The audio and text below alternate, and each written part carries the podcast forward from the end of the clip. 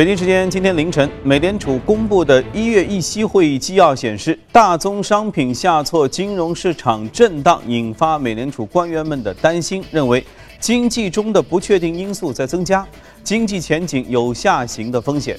由美联社、呃美联储通讯社之称的《华尔街日报》的记者希尔拉森特就撰文说，一月份会议纪要显示，美联储官员对未来表示出一定的担心，这意味着三月份加息的门槛在变高。美银美林则在一份报告当中显示，美联储有百分之四十的机会在二零一六年年底之前停止加息，甚至还会降息。并且表示呢，未来十二个月美国陷入经济衰退的可能性为百分之二十五，也有四分之一的可能性。美联储对加息更为谨慎，以及油价的强力反弹令市场风险偏好回升。美股连续第三个交易日上涨，标普收涨了百分之一点六五，这是二零一一年十月份以来首次连续三天都上涨超过百分之一。道指也上涨了百分之一点五九，纳指上涨了百分之二点二一。过一会儿我们会看到，欧洲的富时泛绩优三百指数同样也大涨了百分之二点五八。石油市场方面，伊朗表示支持冻结原油产能的提议。这推动了美油和布油双双大涨了约百分之六，国际金价昨天也出现了小幅度的上涨。看来昨天大家都过得妥妥的。评级机构标普周三下调了沙特的主权信用评价，将其长期外币信用评价从 A 加下调到了 A 减，长期本币信用评价的评级呢从 A 一下调到 A 二。标普说，考虑到沙特对石油收入的高度的依赖，油价下跌将会对该国的财政和经济产生显著而且是持久的影响。这是四个月以来标普第二次下调沙特的信用评级。标普还指出了，沙特、俄罗斯等达成的冻结原油产量的决议不会让油价反弹，因此不会有助于改善沙特现在的财政状况。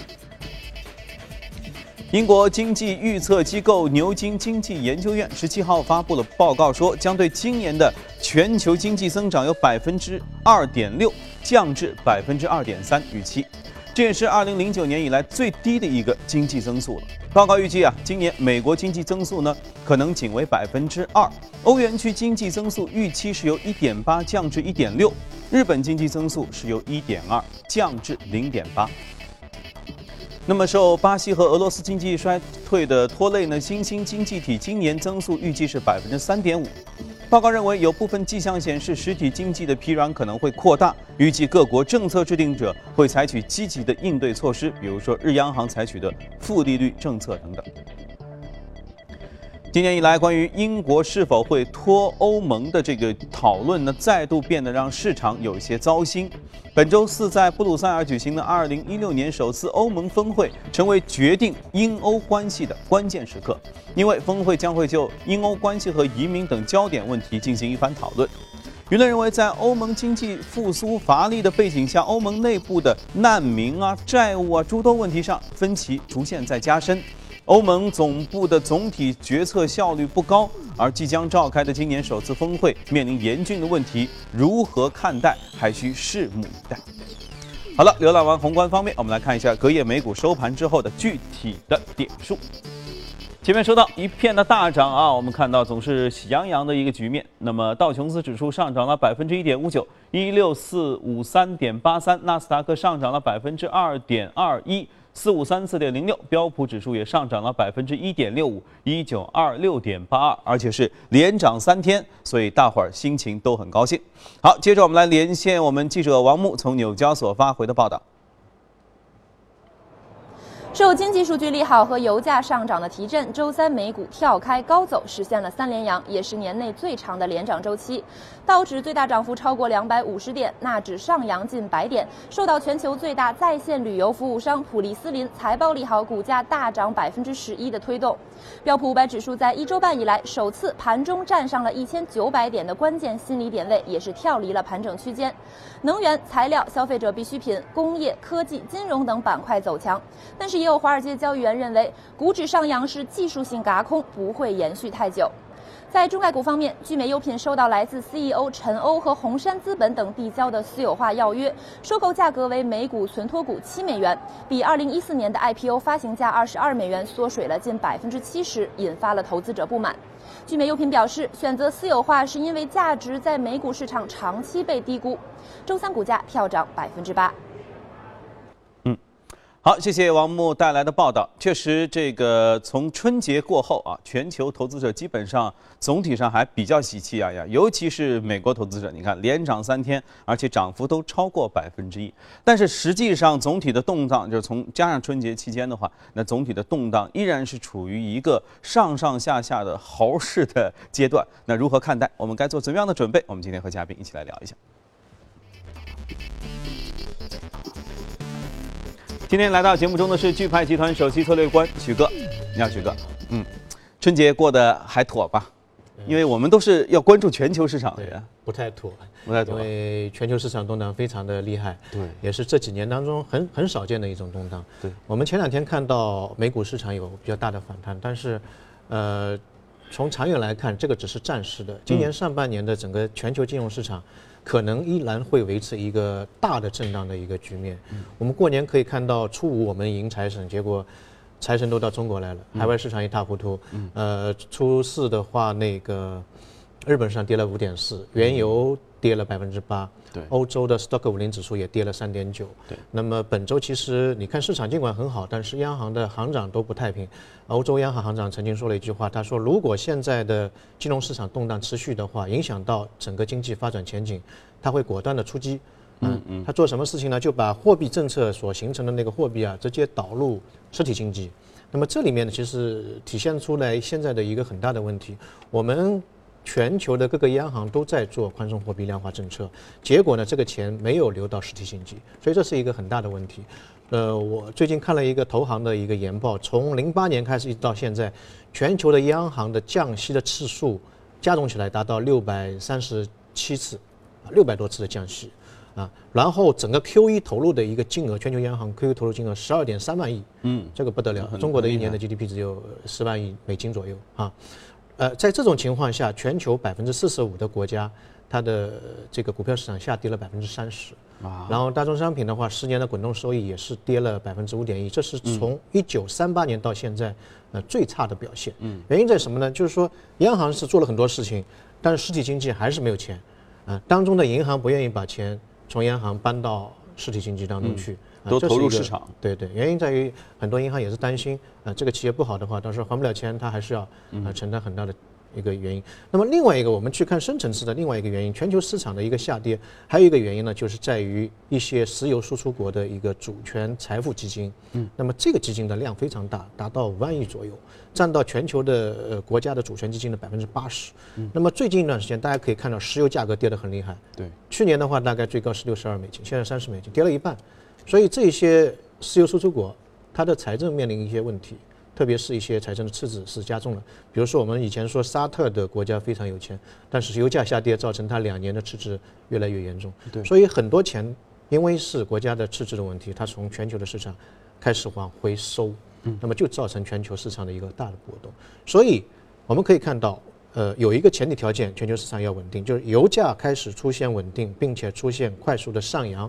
这是一个很大的前提条件，但是现在来看的话，呃，这个条件还没有被满足，嗯，因为全球的供过呃供过于求的局面，嗯，并没有改变，嗯，所以未来一段时间的当中，特别是上半年，我认为全球的动荡的局面不会有太大的改观。就是其实上上下下要到整个上半年的情况，因为昨天说到油价是当时呃俄罗斯、沙特几个国家说我们决定限产，但是只是说维持一月份的产量，没有说要减产。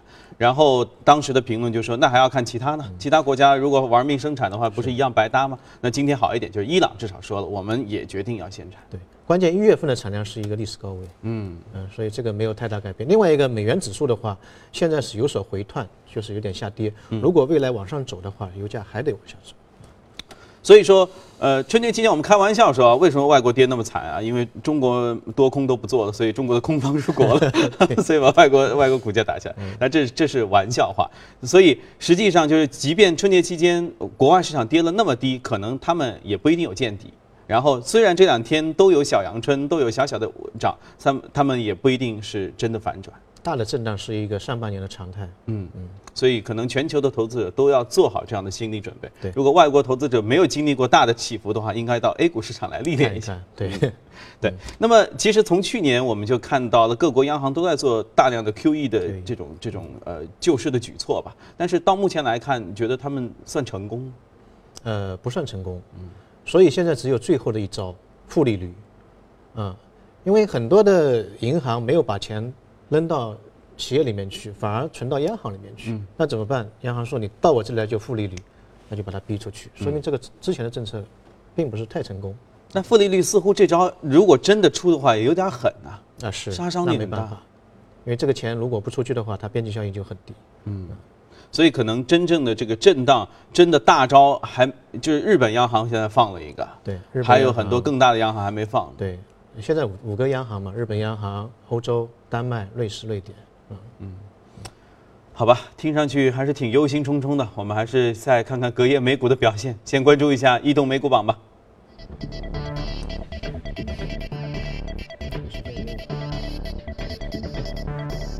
移动美股榜上，我们能看到行业涨幅方面，综合企业、基础材料、科学技术、服务和工业品，这是排名靠前。在个股方面，服装鞋类、呃油气、金属和油气管道生物技术等等。嗯，今天我们要和大家重点说一说的是这个服装鞋类。嗯，啊，这个品牌在中国的呃包包店里面我是看到过的啊，一生气女生都要去买包包。对对对，呃，因为呃隔夜很多都是原油的一些能源企业，所以我们选了这一家是时尚的服装，啊、时尚的那个它出了很多。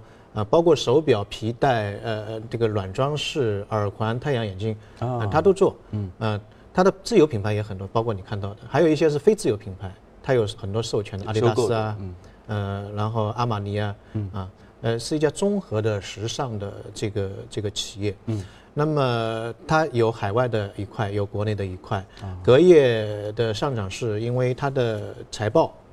呃，超过市场的预期，其实也是说来可怜。嗯，呃，因为它的财报是九点九个亿的收入，嗯，呃，同比是下跌六点八，嗯，但是华尔街对它的预期是非常低，所以它比华尔街的预期呢高了七千万美金的一个一个收入，嗯，呃，在美国的话，现在的服饰企业现在特别是跟奢侈品有关联的那些企业的业绩都不是特别好，对，呃，这一家企业的话，股票的话，去年跌了百分之七十四。就基本上跌得很很惨，原因在于一个方面呢，呃，美国但凡跟出口有关的企业，它的那个汇率在过去一年当中形成很大的困扰，美元指数升值了百分之十二，所以它的海外的利润有很大的下跌。嗯。第二个呢，呃，去年的整个奢侈品市场不是特别好，通国呃，特别是中国的奢侈品市场，呃，有一个大幅的一个下降。嗯嗯，这个品牌能算上什么样级别的奢侈品啊？嗯，它还算是中档的，但是它代理了很多奢侈品，比如说阿迪达斯啊、阿玛尼啊、嗯、巴宝莉啊啊。啊，通过代理，OK、那现在是中国消费者啊，那就像我我我会问说，现在是抄底他们的机会吗？现在去买他们的东西会便宜吗？呃，蛮蛮难说，嗯、现在整 整体的那个商业的气氛不是特别好。嗯嗯，好吧，那就再看看吧。移动美股网，我们先了解到这里，我们去一下广告，广告回来之后，我们继续说别的。北京时间七点五十分，我们来关心一组最新的全球公司的资讯，都很有意思哈。苹果公司 CEO 库克周二表示，公司将拒绝联邦法官下达的一个法令，协助美国联邦调查局解锁加州圣贝纳迪诺恐怖袭击案嫌疑人用过的一部 iPhone 5C 手机。这个剧情听上去就像是那种反恐片里发生的剧情。这个法令是要求啊，苹果公司你要解锁这部手机部分安全功能，以便特工来浏览手机里面的内容。但是呢，库克表示说，这个法律法令是一项史无前例的举措，威胁到苹果用户的安全。他批评说，美国政府企图要求苹果创建后门的行为是一个危险的先例，不知道最后能不能扛住。英国豪华品牌阿斯顿马丁就是《零零七》的座驾，与中国的乐视周三签署了一个谅解备忘录，双方将会成立合资公司来合作开发电动汽车。哎，很多富豪突然之间都很高兴啊！这是电子消费行业和汽车行业之间的深化合作的又一大例证。两公司表示啊，他们计划首先要在阿斯顿马丁的叫 Rapid S 这个车型，它是一款呃豪华运动车，基础上开发电动汽车，然后再开发其他的电动车型，其中包括乐视的超级汽车。不知道阿斯顿马丁加乐视最后会变成什么样？那么时间关系，我们抓紧时间继续回来和嘉宾聊一聊值得关注的美股，看一下美股放大镜。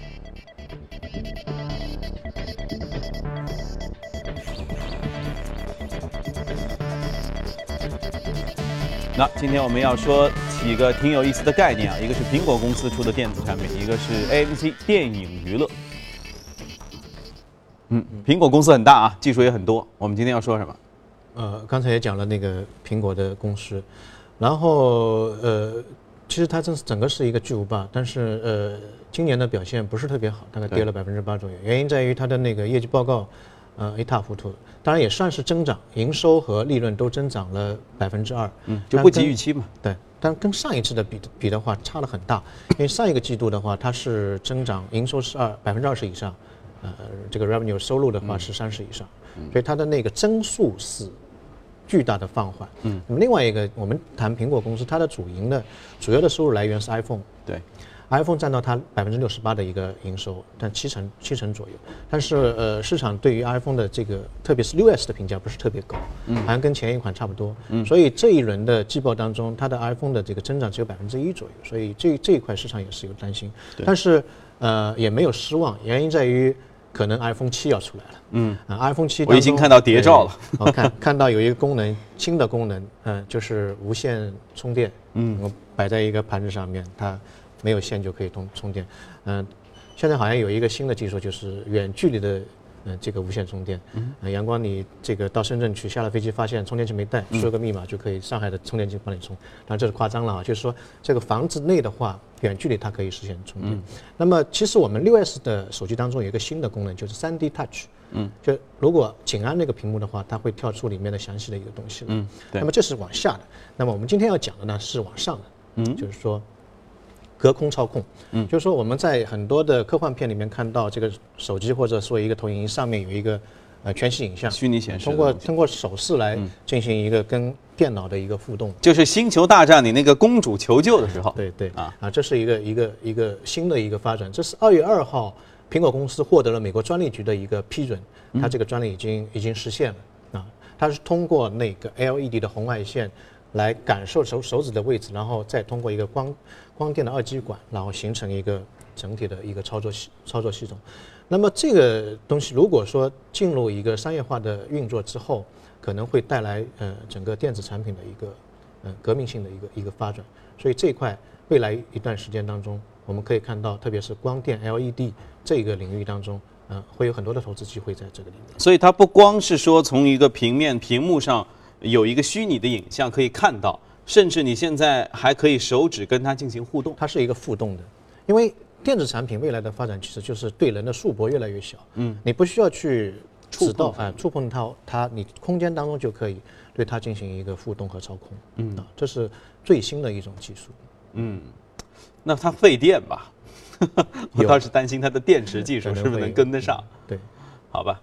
我们一起来慢慢的期待。照这么说的话，iPhone 七可能销量也低不了。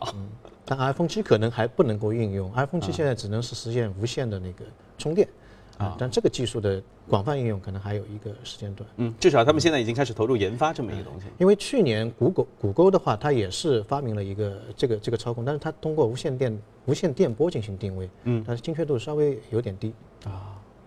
好的，那这个我们一起慢慢的期待啊，苹果的故事肯定很长很长。那么接着我们再来说一个电影方面，呃，我们为大家稍微罗列了一下隔空控制相关的 A 股的股票哈，大家也可以关注一下，这一定是未来的趋势，未来的星球大战就靠他们了。好，来再看一下电影方面，嗯，电影这个国内你看这前两天一直在说那个那个美人鱼。是票房奇迹是吧？很有可能要刷新新的记录等等。就是电影在年底一直是一个很热门的一个相关行业。因为不久之前也是讲过电影的一个布局，在国内市场。呃，这家公司的话，我们选了一家美国的 AMC。嗯。呃，这是一家北美排名第二的院线就电影院，嗯，它有三百八十家的电影院，五千块平，呃，但是已经被国内的万达呃集团给收购了，嗯，啊，然后在二零呃一二呃一三年重新呃上市。对，那么呃，当然呃，我们可以看到国内的万达集团也很厉害，呃，这次一月份好像又收购了美国的呃传奇影业，嗯，传奇影业就是做那个黑暗骑士，还有侏罗纪公园，还有超人的那那那那家公司，嗯，三十五亿两百三十亿的人民币去把它收购了啊。那么我们可以从这个侧面看到美国的整个电影院或者电影这个行业，电影制作也好，它我们用一个词叫做美人迟暮，它已经到了一个市场。非常饱和、高度发展的一个阶段，嗯啊，那么另外一个方面呢，美国现在呃在影视娱乐方面也是呈现多样化，特别是一些美剧方面的发展，比如说我们看《纸牌屋》啊啊这一些的奈飞这个股票也好，它已经是呈现多样化。